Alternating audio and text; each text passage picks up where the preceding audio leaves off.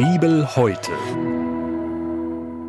Wir hören aus dem Alten Testament, aus dem Buch des Propheten Jesaja, Kapitel 40, die Verse 1 bis 11. Tröstet, tröstet mein Volk, spricht euer Gott.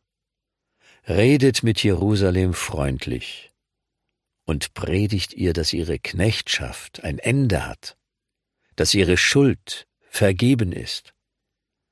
Denn sie hat doppelte Strafe empfangen von der Hand des Herrn für alle ihre Sünden.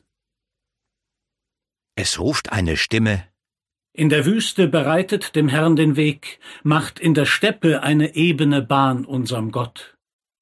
Alle Täler sollen erhöht werden, und alle Berge und Hügel sollen erniedrigt werden, und was uneben ist, soll gerade, und was hügelig ist, soll eben werden.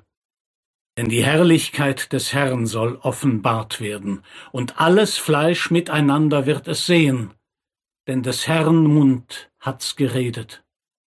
Es spricht eine Stimme, Predige, und ich sprach, was soll ich predigen?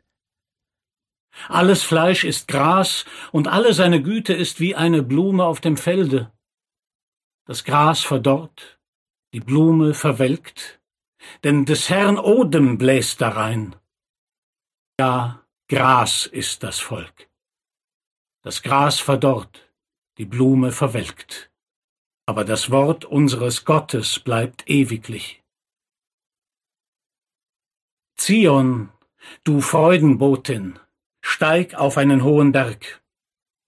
Jerusalem, du Freudenbotin, erhebe deine Stimme mit Macht, erhebe sie und fürchte dich nicht.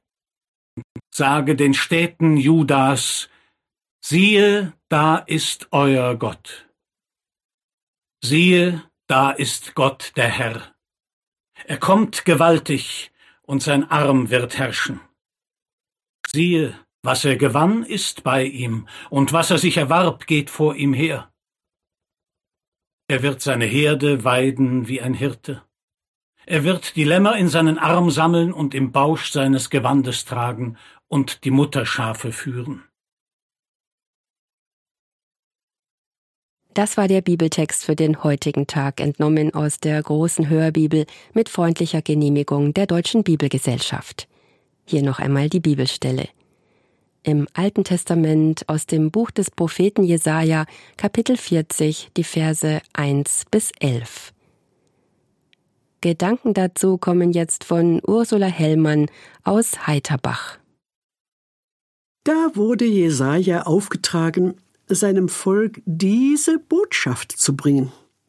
Ich kann mir, trotz der außergewöhnlichen Art, die ihn als Propheten einsetzte, überhaupt nicht vorstellen, dass Jesaja die erdumspannende Bedeutung dieses Trostbriefes selbst verstanden hat. So wie es aussieht, musste er seinem derzeitigen König Hiskia erst einmal eine heftige Gardinenpredigt halten. Was der ihm voller Stolz erzählt hatte über seine neue Freundschaft mit dem Herrscher in Babylon, das schockte den klugen Propheten bis ins Mark. Wie ein törichtes Kind hatte Hiskia vor den Fremden mit all seinem Reichtum geprahlt und bildete sich ein, er hätte einen ehrlichen, starken Partner gewonnen.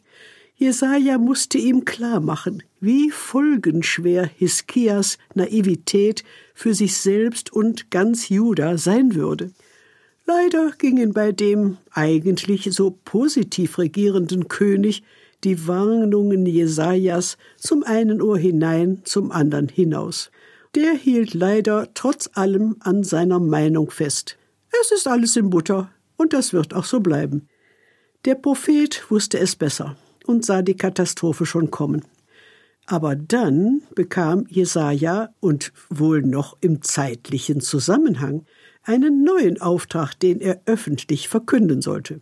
Die Sätze, welche ihm vom Geist Jahwes eingegeben wurden, hörten sich aber total anders an als das, was an Zorn und Enttäuschung in Jesajas Herzen rumorte. In dieser Situation hätte ich selbst auf keinen Fall mit Jesaja tauschen mögen. Wie kann das sein? Jemandem Trost und Hilfe zusprechen, der mich bitter enttäuscht hatte und nichts hören wollte von Nachdenken und Einsicht, da, da müsste ich doch ehrlich gesagt, na ja, mir würden da mehrere unschöne Bezeichnungen einfallen. Die einzelnen Punkte vom neuen Auftrag garantieren aber auf jeden Fall dafür, dass sie sich Jesaja nicht selbst ausgedacht hat. Was er reden sollte, ist schriftlich festgehalten worden. Ich denke zuerst für ihn persönlich.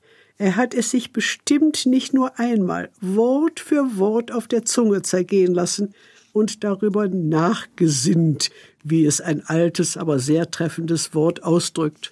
Tröstet, tröstet mein Volk, wurde ihm aufgetragen.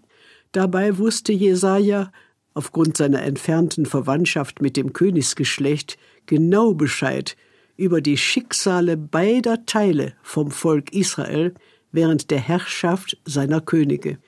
Da waren selbst im südlichen Juda die an sich gesetzestreuen Herrscher zeitweise in die heidnische Welt abgedriftet, und Gott hatte das nicht ohne Folgen gelassen.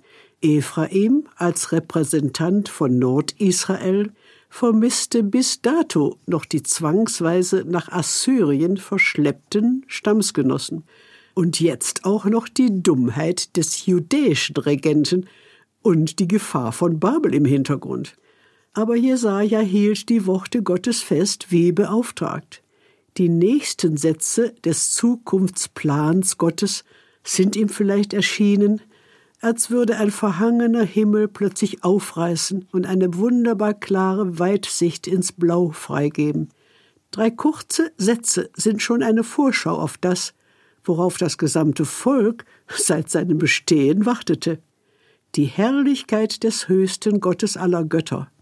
Und Jesaja darf schon einen Einblick gewinnen, wie dieses Kommen vorbereitet werden wird. Das hört sich an, als wäre der Herr schon im Anmarsch. Ach, Jesaja, hattest du die Hoffnung, du könntest deinen Leuten dieses unvorstellbare Ereignis deutlich machen? Wo du selbst im tiefsten Innern vermutet hast, dass alles nur weit entfernte Zukunft sein könnte. Immerhin war für dich an der täglichen Realität abzusehen, dass dieser ewige, treue Herrscher keine sündlosen Engel besuchen wird, sondern Menschen unter der Knechtschaft des Todes. So wunderschön sie auch anzusehen waren, zu deiner Zeit genau wie zu unseren Tagen. Als Geschöpfe sind sie seit Adam nicht besser dran als alles, was dem Tod unterliegt, Menschen ebenso wie die Natur. Tagtäglich hast du, großer Prophet, genau wie wir, diesen Zwang ertragen. Ja, was kann da noch gesagt werden? Dir wurde der Weg aus der Falle hinaus schon klar gemacht. Vielleicht nicht in allen Einzelheiten, aber das wunderbar treue und liebevolle Ergebnis. Dummerweise haben deine Landsleute so gar keinen Sinn für deine super tröstende und heilende Botschaft gehabt.